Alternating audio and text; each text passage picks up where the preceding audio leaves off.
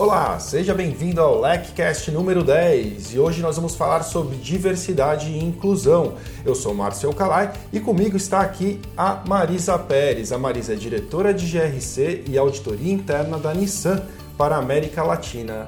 Marisa, obrigado por você estar com a gente aqui. Faz tempo que a gente queria falar é, com você, eu já te convidei há bastante tempo. E fico feliz que tenha dado certo a gente marcar as agendas para falar desse tema que é tão importante é, mais do que nunca, né, um tema super discutido hoje em dia e, e faz parte da nossa missão aqui na LEC trazer também para os nossos ouvintes. Obrigado. Eu que agradeço, é um prazer enorme. Ainda bem que eu consegui vir para São Paulo, porque você sabe que minha vida está meio confusa nesse início de trabalho novo. Verdade, a Marisa está aí com um super desafio novo na Nissan e, e realmente eu posso imaginar o que é, é, encarar algo tão grande assim, né, uma super empresa e, e com tantas localidades diferentes, né? São é. Paulo, Rio de Janeiro virou virou sua. É, eu, ponte aérea, e a, a, gente também tem fábrica em São José dos Pinhais, e aí eu cuido de Latam, então tem Argentina, Chile, Peru e México. México, não a México unidade, mas a gente põe o que a gente chama de NIBO, que é todos os exportadores para os outros países que a gente não tem unidade estão centralizados nessa unidade no México. Então. Caramba, que e desafio. Japão. E vamos nessa. Muito bom. Para a gente começar a contextualizar o tema aqui, é, eu, eu acho que a gente tem que partir do zero nesse caso, para que todos os nossos ouvintes estejam na mesma página do que a gente quer discutir por aqui. Né? A gente já conversou um pouquinho antes de iniciar, como sempre, mas eu, eu gostaria de partir da pergunta mais básica possível: o que é diversidade e o que é inclusão? Perfeito. Tem uma frase que é bem é, icônica e que eu confesso que eu não sei de quem é, mas a gente ouve em todo quanto é evento relacionado à questão de diversidade, é que diversidade é convidar para a festa, inclusão é chamar para dançar. Né? É genial. Eu, eu, confesso que eu não conhecia essa frase e achei realmente genial pela simplicidade com que o conceito consegue estar tá explícito né? numa, numa definição como essa. E, e como você leva a diversidade para dentro da empresa? Como que essa questão de convidar para a festa acontece dentro então, da empresa? Ela está muito similar à forma que a gente pensa a questão de compliance. Né? Na realidade, é, você precisa ter o envolvimento, o comprometimento da alta direção da companhia, né? Porque eles têm que entender que não é o grupinho de diversidade dentro da empresa, voluntário, sozinho, que vai fazer a mudança. Ele também faz. Mas a questão de. É, passa até pela questão de representatividade da sociedade. A gente não está querendo. É, migalhas para as pessoas. A gente quer que a nossa empresa ela represente exatamente o que é a nossa sociedade. Então, é um, não dá para a gente ficar sempre cortando no mesmo espectro é, social, né? O homem branco, a mulher branca, de classe média alta, porque você não vai conseguir entender a sociedade. E aí, obviamente, você lucra menos. Claro, Como, porque já, é, já tem estudos que comprovam né, que empresas que têm mais representatividade, empresas mais diversas, elas conseguem lucrar mais. Então, todo mundo tem que entender que isso é um pilar é fundamental da companhia, às vezes até um valor da própria empresa. E todo executivo tem que ter isso na mente, né? Quando ele está montando equipe, quando ele está montando ele ou ela. Tá vendo como é a coisa? Eu já falo ele. A gente está montando plano o de português, O português ele é um pouco complexo nesse aspecto. É, né? porque você tem que falar é, ele e ela, né? Então a gente fica na... Ou, ou tirar o gênero, falar na pessoa. Uh, mas é tão intrínseco que a gente, quando vai falar de um executivo, a gente pensa homem. A gente é, raramente é usa o gênero mulher. Entendeu? E até aquela coisa de no, no plural também, na dúvida, eles, sempre é, eles, né? É. Isso, o português, ele, é, ele, é, ele tem, tem que ter algum cuidado nesse aspecto, né? E, pô, mas é muito inteligente, Marisa, o que você está dizendo, porque é, quando você realmente tem uma visão de pessoas diferentes dentro daquele universo corporativo sobre o mesmo problema, cada um vai trazer a sua história e a sua, sua perspectiva daquele cenário. Uhum. Isso tende a enriquecer a visão da empresa e, consequentemente, trazer, é, inclusive, reflexos nos resultados financeiros, porque, afinal de contas, você não vende só para uma determinada gama de pessoas ali. É, enfim, é, isso é super importante. Mas aí a gente está falando de diversidade. E, e, com relação à inclusão acontecer de forma efetiva dentro da empresa, o que, que você pode contar para a gente? De repente, algum case? Ou, ou, enfim, como que você vê ela acontecer é, de forma efetiva e não simplesmente para dizer que, que a empresa tem essa preocupação?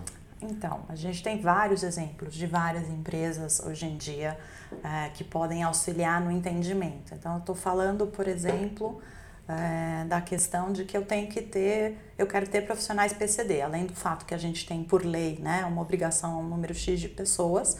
É, você como empresa entende que também quer ter essas pessoas, porque não, você não vai limitar o seu profissional a isso. Só que se você contrata, por exemplo, um cadeirante e não tem rampa de acesso, só você é um prédio que não tem como ele entrar, né, não tem como sair, é, você não está incluindo essa pessoa, né? Não tá, as, as cadeiras todas, não, a, a, mesa não, não é móvel de uma forma que ele possa entrar, ele ou ela possam entrar e sair, por exemplo. Ou se você contrata é, um surdo mudo e, e, não tem os softwares que hoje em dia já existem para poder é, incluir, né? Então, quando você pensa, por exemplo, um programa de compliance, né? que a gente fala muito, estou fazendo um treinamento de compliance, vou dar um treinamento presencial. Na empresa, a gente tem é, pessoas com PCD, de são surdo-mudos, e aí você não traz um profissional de Libras para poder falar sobre o programa, né? o treinamento. Como é que você está incluindo essa pessoa? Verdade. Né? Não dá um treinamento de Libras dentro da empresa para que as pessoas à sua volta possam ajudar. Então, são várias questões que a gente pensa em diversidade, em representatividade, mas não faz. Então, um exemplo mais simplório que existe e que está mudando em muita empresa já é a questão do banheiro. Claro. Né? Se você pensa que a gente já tem várias empresas que têm profissionais trans, né? então é, ele nasceu homem, mas é mulher, virou mulher, uh, tem o nome social de mulher, mas é quer ir no banheiro, em que banheiro tem que ir?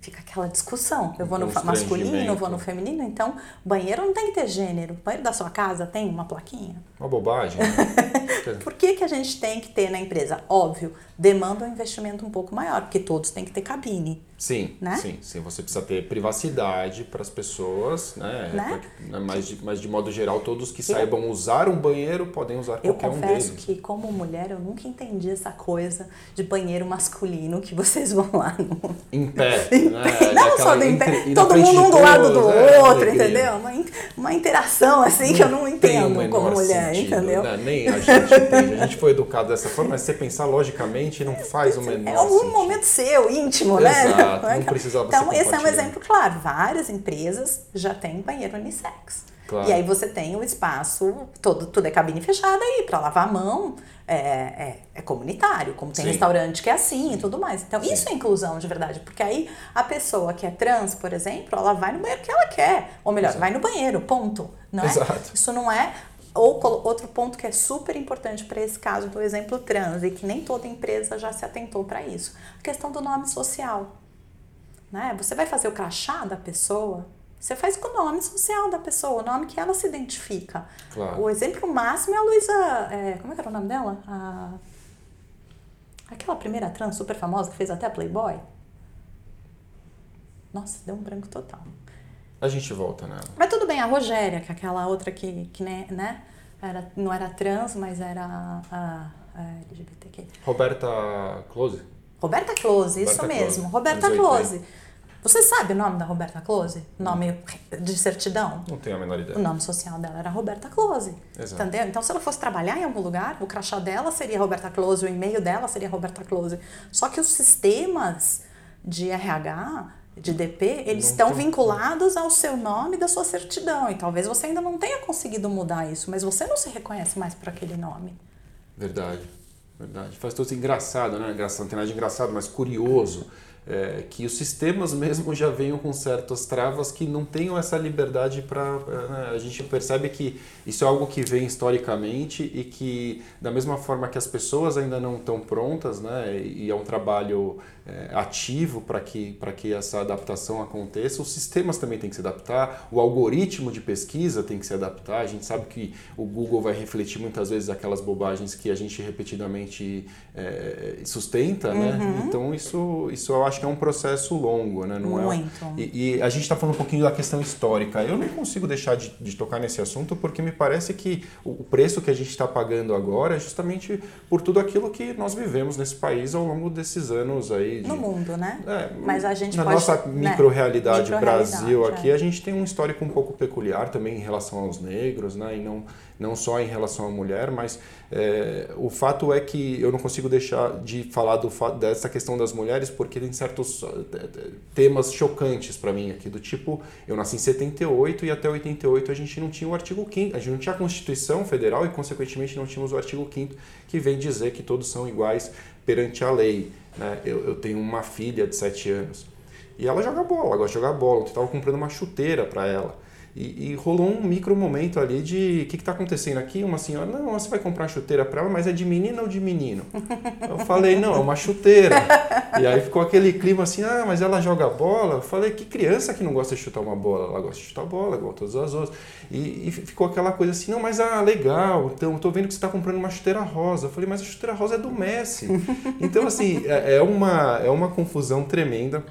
Não, é e, é uma e... necessidade que a gente tem de colocar o ser humano em caixinhas. Exato. Né? Exato. Desde o nascimento. Então, a caixinha do homem, a caixinha da mulher. E aí, é, a partir dessas caixinhas, a gente vai criando, parece que, qualidades, características que cada gênero tem que ter. O que é surreal. É verdade. Né? É verdade. Porque não é porque você é homem que você não pode ser afetivo, né? Não pode ser cuidador, não pode gostar de cozinhar, de planta, de não sei o quê. Isso, e se você é mulher, é isso que você tem que ser. E... É o que se espera, né, de modo geral. É. Eu, eu, mencionei esse exemplo do futebol porque também fiquei muito surpreso com o fato de que até o final é, dos anos 70, começo dos anos 80, a mulher não podia não, era proibido. Jogar, proibido jogar futebol. Proibido jogar coisa... futebol. Que são é. exatamente essas construções. Que vem na caixinha. Você, você vira e falou da, da questão da, da Constituição, e é verdade. Se você pensar que até a década de 60, a mulher casada só podia trabalhar com autorização do marido obviamente limitou a, a, a entrada do, do, mercado de trabalho das mulheres, Sem né? Dúvida. Sem e dúvida. além disso, ainda haviam na CLT, eu acho que isso mudou agora com a nova lei trabalhista, não com a nova lei trabalhista, mas algum tempo atrás mudou, algumas profissões em que é, a mulher acabava não podendo exercer. Então, por exemplo, a mulher não podia, é, a mulher engenheira não podia ir em, em uh, trabalhar no, no, no canteiro. No canteiro de obras. É. Ela não podia ir ao canteiro de obras pela CLT. Então, por que, que ela ia fazer engenharia? Que bobagem. Tinha, tinha também, acho que na CLT, uma coisa que fala assim, que a mulher não podia trabalhar à noite. Sabe? Então, você vai criando barreiras para que as pessoas se desenvolvam.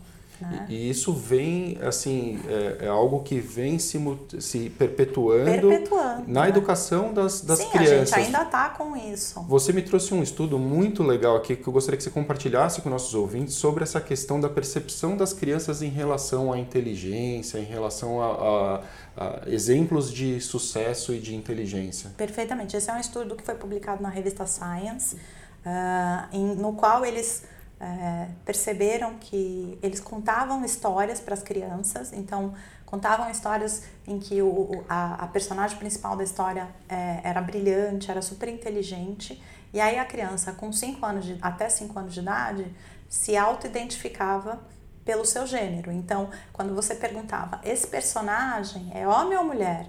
Né? É menino ou menina? A menina dizia que era menina e o menino dizia que era menino. Ambos entendiam que eles eram brilhantes. Porque você, quando criança, bem criancinha, é claro. é isso.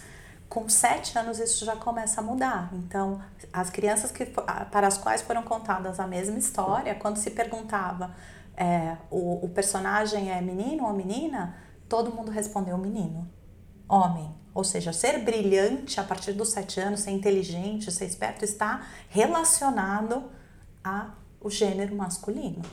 E na mesma toada, a gente tinha nessa pesquisa a questão de, de uma outra história, em que o personagem principal ele era muito atencioso, carinhoso, cuidador.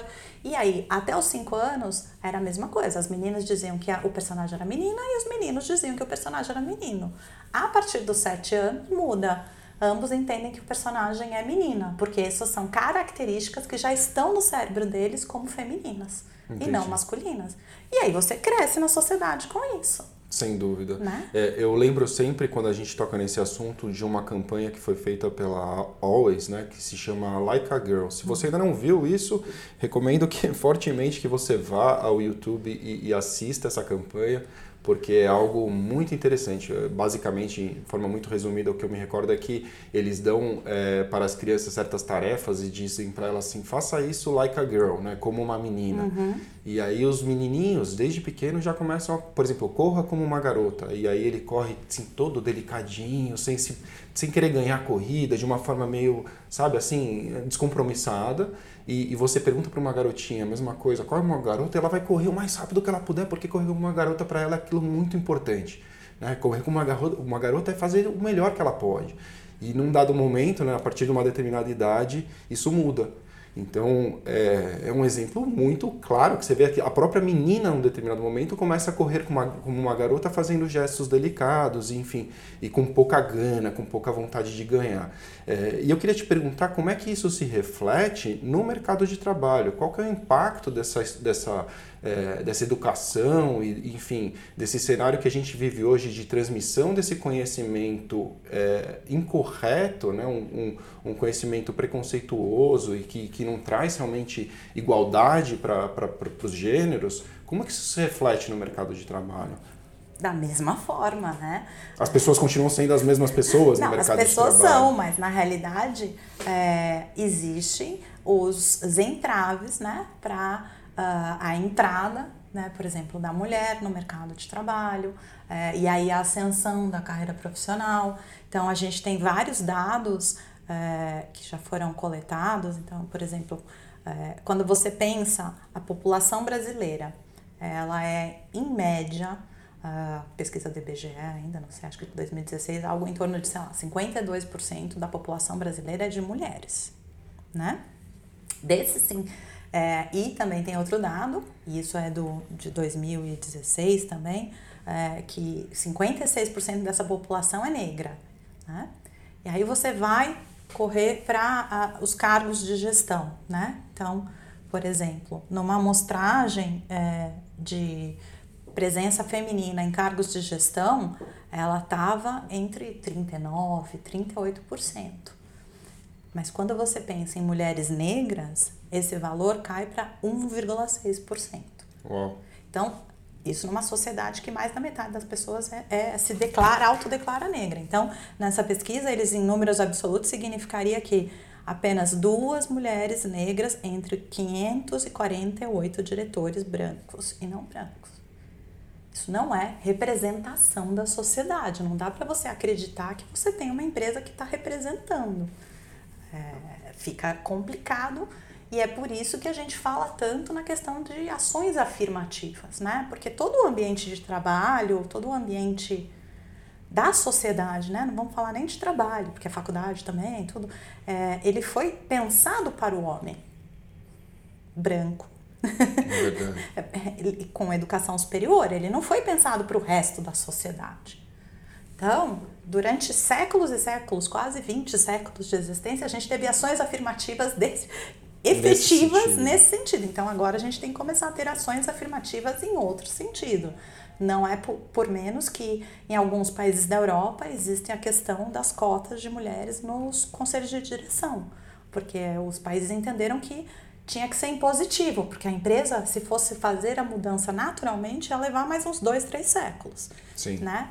E aqui no Brasil a gente teve a questão é, da, das cotas para participação política né, de candidatos, porque elas recebiam. Então, é, eu pessoalmente sou favorável à cota, mas a gente nem precisa é, discutir, é um que tema... é um tema complexo. É. Por isso que eu falo muito em ação afirmativa. Ação afirmativa é você entender que você precisa tratar as pessoas de forma igual. Então você vai pegar um extrato da sua empresa, quantos gerentes eu tenho? E pensar assim, quantas mulheres entram? Quantas mulheres sobem na carreira? Quantos homens entram? Quantos homens sobem na carreira? Que, qual é, quais são os impeditivos? Né? E aí trabalhar. Existem muitos vieses inconscientes. As pessoas têm a tendência a se sentir mais confortáveis falando com iguais. Então é muito mais fácil é, para um homem branco estar numa sala cheia de homens brancos. Vocês se entendem, né? e a mesma coisa, eu, mulher branca, estar no meio de mulheres brancas. A gente se entende, a gente tem a mesma vivência, ainda que seja de estratos da, da sociedade diferente. Só que não representa. Não. Então, você tem que ter ações afirmativas. Então, a gente vai começar a trabalhar plano de sucessão, para que toda vez que a gente tenha uma, uma, uma promoção, tem que ter pelo menos um homem e uma mulher. Não é 52% da sociedade? Verdade. né? Uh, e aí a questão do negro, que é, é, é muito pior, né? Porque a, a, mulher negra que consegue subir é, é, é o 0000, quase que a gente consegue pensar. Então tem que ser um trabalho diferenciado. Você vai fazer recrutamento de empresa. É, e a gente é advogado, né? A gente é na área, a gente sabe. Pega as duas, três principais universidades, faculdades da cidade, normalmente. Sim. Né? Então, Sim. falando em São Paulo, USP, PUC Mackenzie, falando no Rio de Janeiro, o UERJ, Fundão e PUC. É, os outros estados eu nem sei tanto mas, assim. Mas, mas é sempre isso. com aquela restrição Quem conseguiu entrar nessas faculdades? Verdade. Não é a pessoa da periferia. Né? Aí você cria o outro, precisa ter inglês, precisa. É, a questão do endereço, às vezes, também tem muito assim, porque a empresa fala: nossa, essa pessoa mora, por exemplo, no Rio de Janeiro, mora em Cidade de Deus, será que vai querer contratar? Sabe? Já existem todos esses vieses inconscientes. Não tem como a gente não pensar. A gente é resultado dessa formação. E é por isso que a gente tem que ter esse trabalho, para que as pessoas comecem a abrir a mente.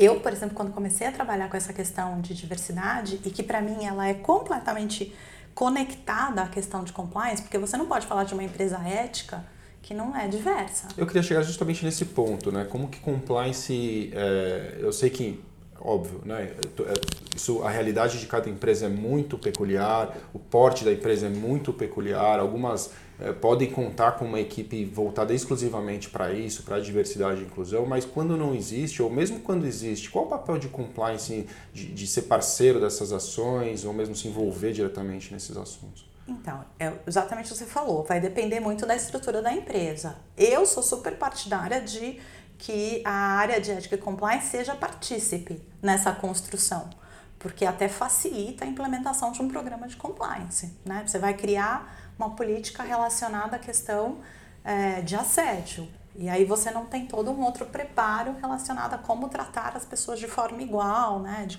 de conscientização. Então se trabalha em conjunto. É, via de regra, a área de diversidade ainda está muito dentro da caixinha do RH, porque é recursos humanos, mas eu acho que ela é uma área multidisciplinar. Não dá para ficar fechada. Por isso que, na minha visão, a área de compliance faz sentido, porque a área de compliance também é uma área que deve ser multidisciplinar e ela Sim. puxa. Então, é um algumas partes de, um, de, uma, de um programa de diversidade, se a gente pudesse falar assim, ou de inclusão, estão relacionados ao programa de compliance, outras ao jurídico, outras ao, ao RH, outras a facilities. Então é um, um trabalho de equipe. Né? Sem dúvida. Todo mundo participa, mas não dá para você pensar que você está promovendo um programa e que a empresa é ética e comprometida se ela na base não tem o mínimo necessário, que é respeito a todo mundo e tratamento igual para todos. Sem dúvida. E eu acho que a gente percebe também bastante diferença eh, quando a gente olha para segmentos da economia diferente. E é curioso notar é, que tem muito a ver com a educação mais uma vez. Né? Você pensar assim, por exemplo, na engenharia não tem tantas mulheres. E aí você pensa, mas pô, a engenharia não é para a mulher, né? O que se dizia lá atrás, quando a menina vai escolher a faculdade que ela vai cursar. É, isso, esse reflexo ele é inevitável, né? Você olha para segmentos, por exemplo, agronegócio, quase não tem mulher trabalhando no agronegócio, né? É... Ainda por, por conta daquela questão já de gênero desde criança, né? De que isso é para menina e isso é para menino. E é, é, muito interessante isso que você colocou, porque a gente fala muito do, do glass ceiling, né? Que é o, o teto de vidro que a maioria das mulheres não consegue romper para subir para cargo de gestão. É, e a, a Joana de, de Joana Ivola de Lima Araújo, ela é uma advogada brasileira que tem mestrado na Manchester University em Gender Equality Law, porque lá na Inglaterra eles já têm uma Equality Law relacionada à questão de gênero, é, no qual é, é, expresso em que as empresas elas têm que ter salários iguais para cargos iguais e mesmas atividades e eles têm que publicar os números. Existe um site na Inglaterra que você entra e consulta. Então, por exemplo, se a minha empresa, a Nissan, tem é, escritório na, na Inglaterra, eu tenho como saber como que é o, tra o tratamento de gênero dessas pessoas na Nissan na Inglaterra. E lá na Inglaterra é, se você não paga da mesma forma, É, se você tem uma, um gap salarial, né, você tem que ter um plano de ação, porque por lei você não pode diferenciar. E se a gente fizesse um, um espectro amplo, pela nossa Constituição seria igual, não deve, né? A gente teria que Todos ter. Todos iguais, né? Mas o que ela fala muito é desses, desses glass walls, que é exatamente isso que você colocou. Então, além da gente ter o glass ceiling, que é o teto de vidro em que a mulher não consegue romper, eu brinco que em algumas empresas é cement ceiling, porque você não é. O vidro você ainda quebra, o é cimento é um pouco. Entendeu? É intransponível. Uhum. Ela fala muito dessa questão das paredes de vidro, porque se colocam novamente em caixinhas. Então, algumas. Eu tenho mulher na minha empresa, né? Eu tenho na área de comunicação. Eu tenho RH. na área de RH. Ah. O jurídico é uma área que no, dentro de empresa também tem muita mulher. Compliance hoje eu, eu chego a dizer que aqui pela LEC a minha experiência mostra que eu já, já supera o número de homens uhum. e as mulheres interessadas em compliance.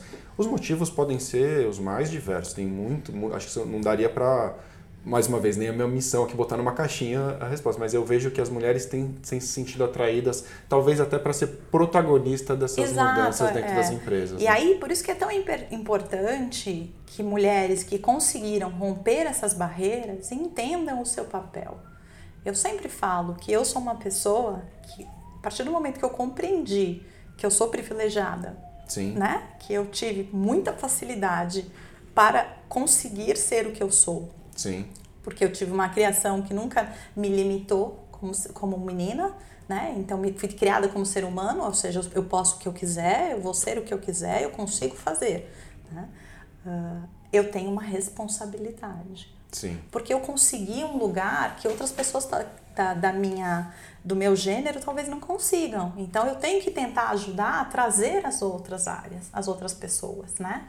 Você tem, é. tem uma obrigação, não uma obrigação, não, é mas assim, uma responsabilidade de, de é puxar a fila. Quer dizer. Eu tenho que falar, gente, olha, estou aqui na reunião de diretoria e temos três mulheres aqui e nenhum negro. Por que, que não há nenhum negro nessa empresa? Entendeu? Cadê os nossos programas de, de trainee, de recrutamento? O que, que a gente está fazendo na base que a gente não está trazendo? É verdade, né? é verdade. E hoje em dia está muito mais fácil, porque é, a gente tem vários grupos específicos que auxiliam. Então, por exemplo, como eu te comentei, tem uma agência de empregos que chama Emprega Afro, que ele ajuda você a ter profissionais negros. Muito legal, isso eu não sabia, não conhecia mesmo. Ou seja, é que a gente não pesquisa, né? E a gente fica centrado no mundo da empresa, né? O RH fica ali fechado, tem que abrir. Sem dúvida. E eu acho que isso que você falou faz muito sentido mesmo, Maria. Você pensar assim, pô, eu passei né, pelo telhado ali de vidro. Quantas passam, né? Por que não estender a mão e ajudar realmente? É, que é o a... tal que se fala muito da questão da sororidade, de ser feminista. Eu, por exemplo, eu me entendo como feminista. Mas ser feminista é um tabu no Brasil. É, eu, eu, a gente conversava sobre isso também porque eu caí na, na cilada de me chamar de um feminista moderado. Então, tive uma aula aqui sobre por que não fazer isso. Já estou praticamente convencido. Vou pensar um pouquinho mais sobre isso ainda. Mas eu confesso que, que tenho realmente esse viés do feminismo. É, não posso dizer que isso é um motivo de orgulho para mim, apesar de ser uma coisa nova, mas eu acho que é um mínimo. E, e acho que só bateu isso quando eu realmente me dei conta que eu tenho uma esposa executiva e uma filha de 7 anos. Então não é um motivo para você falar assim, tarde demais? Pô, talvez tenha sido, mas ainda bem que ainda dá tempo, continuo vivo e tem muita coisa que eu quero Antes fazer. tarde do que nunca, exato, não é verdade? Exato. A gente que tem que começar de algum lugar. Por que, né? que eu falo muito dessa questão do dogma da, dos termos, né? E a gente está num momento muito de é, excessos, né? De de áreas limítrofes em que as pessoas amam ou odeiam, né? São é, muito assim. Os extremos eles acabam eles acabam colocando tudo a perder muitas vezes, né? E aí, é, assim, ser feminista é basicamente é, acreditar na igualdade de gênero. Então, Exato. homem e mulher são igual. Exato. Não é que eu sou contra o homem, não é que eu quero ter mais direitos que o homem, que eu quero ter, eu só quero o mesmo. Mas se você pergunta para a pessoa, você é a favor de que homens e mulheres ganhem o mesmo? Sim. Você é a favor de que homem e mulher tenham as mesmas é, oportunidades? Sim. Você é feminista? Não. Não.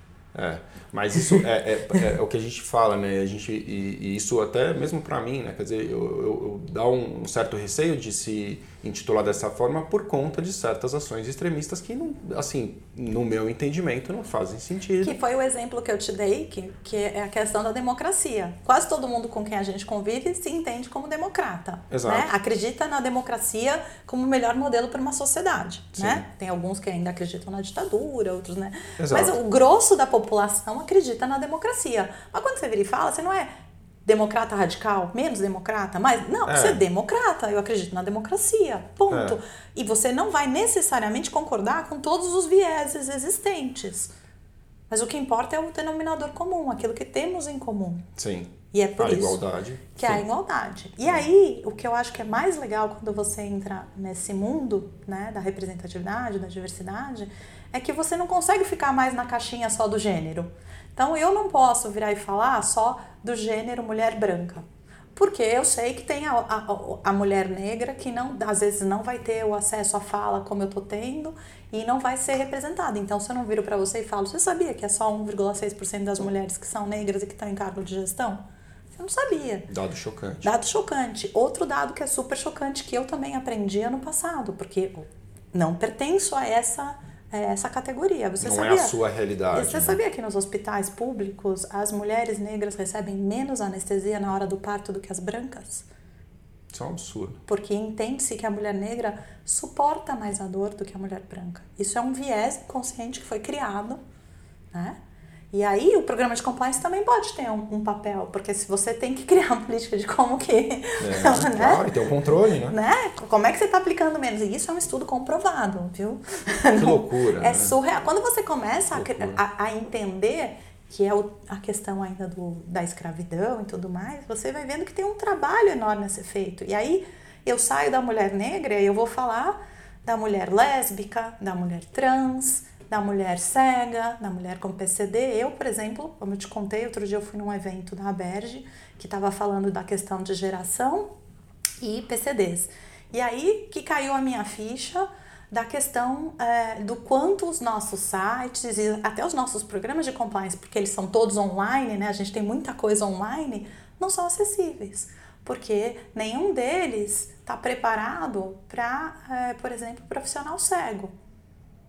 Porque existem softwares específicos que fazem, né? Uma descrição. Uma descrição da coisa. E já existe um, um, movimento que chama Movimento Web para Todos, que se você manda seu site, ele faz uma, esse site faz uma análise do que está faltando no seu site para ele ser considerado acessível a todos. Pô, que legal. Muito interessante. Movimento Web para Todos. Vou até tomar nota aqui. Então, é, quando você abre uma caixinha nova que você descobriu sobre um assunto, aí vem mais outra, vem mais outra. Então, nesse mesmo dia, a gente falou muito da questão do, da geracional. Hoje, a gente tem, numa mesma empresa, até quatro gerações convivendo ao mesmo tempo.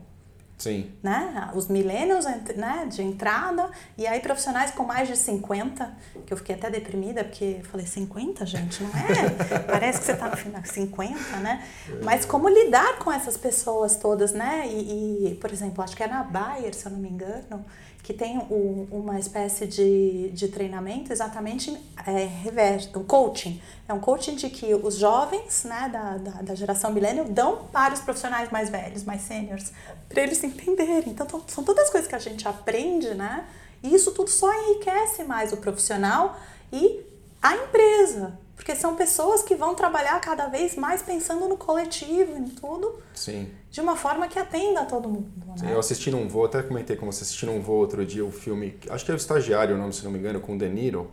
E fantástico, porque mostra exatamente esse cenário, quer dizer, o cara que já passou por toda a carreira e que volta como estagiário é, num site de e-commerce de roupas femininas e, e, o que ele consegue trazer com a experiência dele para aquele universo dos millennials, né, que estão ali a 5 mil por hora resolvendo um monte de coisa e querendo criar sem parar, enfim, é, é, muito interessante. Você poder se valer dessa experiência é algo que traz muito valor para a companhia, é, né? é sempre uma troca, a gente só aprende, a gente só. Ninguém sabe tudo, muito pelo contrário. Claro, claro. é um eu, aprendizado diário, né? Eu confesso que hoje nosso papo curto aqui já foi uma grande aula é, para mim sobre, sobre esse assunto. Eu até é, um outro ponto que eu queria comentar, é, até a gente já está aqui chegando ao final, voou o tempo, mas eu queria comentar com você foi sobre uma foto que eu vi esses dias é, da Audrey Gelman, é o nome dela, é CEO da The Wing, que é uma, uma companhia que concorre com o WeWork e ela tirou uma foto é, grávida, né? Então, assim, algo numa revista de negócios, a capa é uma executiva grávida, eu achei aquilo fantástico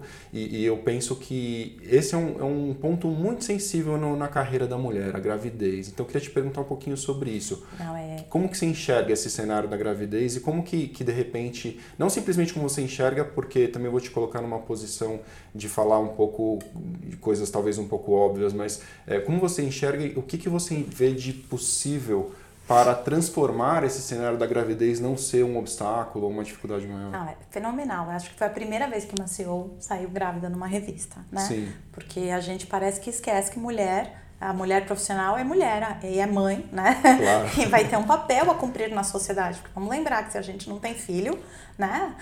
a sociedade deixa de existir. É verdade. então, é verdade. eu sempre me pergunto, esses executivos, eles, eles não são filhos de chocadeira. Então, alguém colocou eles no mundo e não é possível como você mesmo disse, depois que você virou pai de uma menina, você começa a pensar Sim. nos obstáculos que ela vai ter. Sim. Né? E a questão da maternidade, ela ainda é um grande empecilho no crescimento profissional das mulheres, porque as pessoas parece que não enxergam a questão da carreira como um todo. Ela só vê aqueles quatro ou seis meses se é uma empresa cidadã, né? Sim. Que a pessoa está fora. Então tem empresas que, por exemplo, né, no cálculo do bônus, você tira seis meses da pessoa, quatro meses da pessoa. Então ela não produziu. Gente, mas, né? Não é assim que o mundo toca. Vamos definir, por exemplo, a gente na Avon a gente definia metas para o período que ela estaria ali. Né? Claro. Isso, isso foi o ano dela, entendeu? Claro. E a reintegração depois, porque você não pensa, a, via de regra, nenhuma empresa contrata alguém pensando em curto prazo. Sim. Você quer um profissional que vai ficar a longo prazo. Então eu já sei de casos de pessoas que foram contratadas grávidas e, e, isso nunca foi um empecilho, porque você está grávida, você não é grávida. Sim. você depois volta e trabalha, normal, entendeu? Uh, e, e isso não pode ser um impacto, mas ainda é. Eis Sim. porque algumas empresas já mais é, para frente, modernas, mais modernas, né? Por exemplo, o Google, eu sei. Eu estava até tentando lembrar um nome de uma outra que é, é de bebidas, que fez a mesma coisa é, eles criaram a licença familiar, vamos dizer assim, né? Paternidade, maternidade. Então todo mundo tem que tirar o mesmo período, né? E aí sim os homens começaram a cair a ficha nessa empresa de bebidas, cujo nome eu me esqueci. É, o, o CEO implementou e é top-down, todo mundo vai ter que tirar seis meses homem, seis meses mulher, né? Aí os homens começaram a ficar desesperados, mas eu vou ter que ficar seis meses fora da empresa? E minha carreira? Engraçado, né? Porque pra mulher ninguém lembra da carreira da mulher, que a mulher fica preocupada depois de voltar, entendeu? O cara, o cara não consegue nem considerar a possibilidade de que passar aquele tempo com o filho é uma benção. Pois é. Pra ele. E aí filho, é outro trabalho que a gente faz da questão de paternidade participativa, né? Sim. Então, muitas empresas ainda pensam em benefícios como, por exemplo, creche, né? Para mulher empregada, para o homem empregado, não. Mas ah, eu tive um exemplo, eu não vou entrar em detalhes, obviamente, para não citar os nomes da, da empresa e tudo mais, mas eu, eu vivenciei esse exemplo de uma forma muito próxima e era sobre seguro-saúde as mulheres não podiam colocar os maridos na. na como dependente? Como de, é, no seguro-saúde, e os homens podiam colocar as mulheres. e aí teve um determinado momento que veio um treinamento e tudo mais, e alguém levantou e falou assim: olha, ninguém nunca entendeu por que, que acontece. E a explicação da diretoria, para quem quisesse ouvir ali, foi que se a mulher trabalha, logicamente o homem também ah, trabalha. É? Jura? E ele já tem um plano de saúde em outro lugar. Entendi. Porque Você consegue é... acreditar? Isso não estou falando de não. 1920. Eu consigo. Isso foi, olha, por volta dos anos 2010, talvez. Não, 2008. eu consigo porque é o que eu te contei. A gente ainda está repetindo padrões da minha bisavó, entendeu? É. Não é nem da minha avó. É exatamente é, que eu, ano passado eu fiz um evento quando eu ainda era da Avon, na Semana da Mulher, e na roda de conversa eu ouvi meninas de 24, 25 anos falando que não foram fazer engenharia porque disseram para ela que isso não era profissão de mulher. né? Na minha casa, por exemplo, é, meu marido, ele é um profissional de esporte, então ele tem uma vida mais flexível do que a minha, que sou executiva de empresa. Então é ele quem leva meu filho na escola, quem busca, quem prepara o lanche, quem faz várias coisas, até porque é ele quem cozinha em casa. Eu sou zero à esquerda na cozinha. Meu marido não. E a gente, é óbvio que ele não tem um plano de saúde. Então ele é Sim. meu dependente. Claro. Né? Não necessariamente, porque os modelos, graças a Deus, estão mudando. Sim. E é, isso foi uma conversa que eu tive até com uma outra conhecida também, essa questão. É muito raro você ter num casal os dois em posição de executivo de sucesso. Porque não dá, a conta Geralmente não fecha. Abre, como nos Estados Unidos é muito comum. A né? conta a não vai bastante. fechar, porque a não ser que você terceirize completamente a sua casa e a educação dos seus, seus filhos, filhos a conta não fecha. Então, em um momento um vai estar tá mais, em outro momento outro vai estar tá mais. Então, se fazem escolhas. E qual é o problema do homem ficar em casa? Zero. Né? A mulher ficou em casa até a década de 70. Por que agora não pode ser o contrário, né? Nos Estados Unidos é muito mais comum, né, esse tipo de situação. Apesar de não ser super frequente, já, já acontece. Eu, eu recentemente é, conheci um, uma pessoa, ele foi transferido, na verdade, a esposa era uma executiva super sucesso, foi transferida para o Brasil e ele veio junto ao marido, eu conheci o marido, é um americano figura, cara, e ele era justamente, ele é eu cuido da casa. Ele falava isso com o maior orgulho. Eu cuido da casa, eu cuido dos meus filhos e ela trabalha na empresa e tá tudo legal. E eu tenho aqui alguns projetos pontuais de coisas que eu gosto de fazer, mas essa foi uma decisão que a gente tomou em família e tá todo mundo feliz. E é isso que importa, né? Por que, é. que eu tenho que impor o que eu acho certo pro seu relacionamento, né? Exato. E aí as empresas têm que se abrir também para a questão de que a gente tem vários tipos de casais, vários tipos de estrutura. Então, outro dia eu estava na Ano passado, acho que foi na escola do meu filho, uma mãe estava reclamando que não ia ter a festa do Dia das Mães, ou o que quer que seja, ela toda encanada. Ai, será que é porque essa escola é toda pra frente? Então é porque talvez tenha pais homossexuais, não sei o que. Eu falei, olha, pessoalmente, eu sou contra isso, né? Dia dos pais, dia das mães em festa. Primeiro porque hoje em dia temos casais que têm duas mães, tem dois pais, tem casal que não tem pai, tem casal que não tem mãe. Então você imagina, por exemplo, uma criança cuja mãe faleceu, a escola inteira está celebrando o dia da mãe. É duro. A mãe vai na escola e ele não. Qual é? Como é que funciona isso, gente? Vamos fazer o dia da família, acabou. Você sabe que aconteceu isso em casa? Minha filha, ela é representante de classe. E ela puxou essa discussão na escola. A gente ficou super orgulhoso em casa. Ficou muito feliz, porque, assim, não é uma coisa minha. Não fui eu que expliquei isso para ela. Ela sentiu, ela, não sei, da cabeça dela mesmo, acho que vendo alguns amigos, talvez em alguma situação difícil, ela mesmo falou assim, e, obviamente, ficou sabendo que algumas outras escolas já tinham esse dia da família, então ela levou essa discussão pro, como representante de classe e votaram lá. Provavelmente na escola dela isso vai mudar para um dia da família. Vamos abrir, vamos abrir cada vez mais, incluir mais pessoas, né? O meu ah. filho, é, ele tem oito, né? Um ano, mas é, idade, é, é quase e ele é, eles foram para um acampamento ano passado, se eu não me engano, e eles dividiram o quarto entre meninos e meninas. Ele falou, mas por que não pode dormir todo mundo junto? E aí ninguém na escola sabia responder. Porque ninguém tinha é. essa resposta. Ah, porque. Não, mas.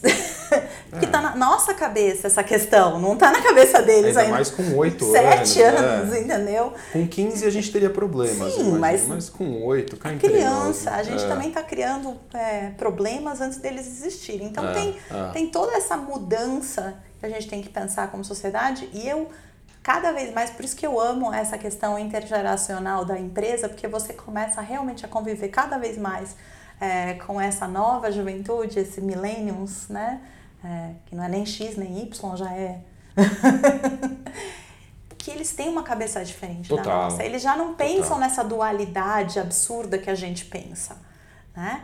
Uh, porque a gente foi criado dessa forma. Eu aqui na LEC eu fico super feliz de ter uma turma. A gente está com uma turma nova, uma galera aqui super é, para cima jovem e com um pensamento moderno. E é muito legal aprender com eles também sobre esse tipo de coisa. Marisa, obrigado. Eu não tenho palavras para agradecer Imagina. essa aula que você nos deu aqui sobre diversidade e inclusão. Aprendi demais com você. Compartilhei conhecimento, não dei aula nenhuma. Obrigado demais por você ter vindo. E como sempre, quero te pedir para deixar uma recomendação para nossa audiência, um livro uma dica de ouro, aquilo que você acha que pode trazer um valor para a gente finalizar aqui. Tá. Tem uma, uma autora que eu gosto bastante, que é, ela é nigeriana, é, chama, o nome é difícil, Shimamanda Ngozi Adichie, tá? É, e ela escreveu, ela tem vários livros, mas um deles é Sejamos Todos Feministas. É um livro curtinho, você lê em menos de uma hora, 20 minutos, e ele, é, ela escreveu, foi uma carta para a filha da amiga dela que ia nascer que ela ia ser madrinha, né? Do, do mundo que ela queria, que é exatamente isso, que sejamos iguais. Que legal. Entendeu? Muito bom. Obrigado. Nada, foi um prazer enorme, adorei. Viu? Valeu. Então ficamos assim. Este foi o LECCast número 10, Diversidade e Inclusão. Se você quiser falar com o blog aqui, com o LECCast, você pode escrever para blog.lecnews.com. Para saber mais sobre a LEC, você pode acessar o site da LEC, www.lecnews.com. Para acessar o blog, basta adicionar o barra blog ao final. E você também pode encontrar a LEC nas mídias sociais como LEC News, no Instagram, no LinkedIn, no Facebook e também no YouTube. Nós estamos em todas elas. E é isso. Valeu!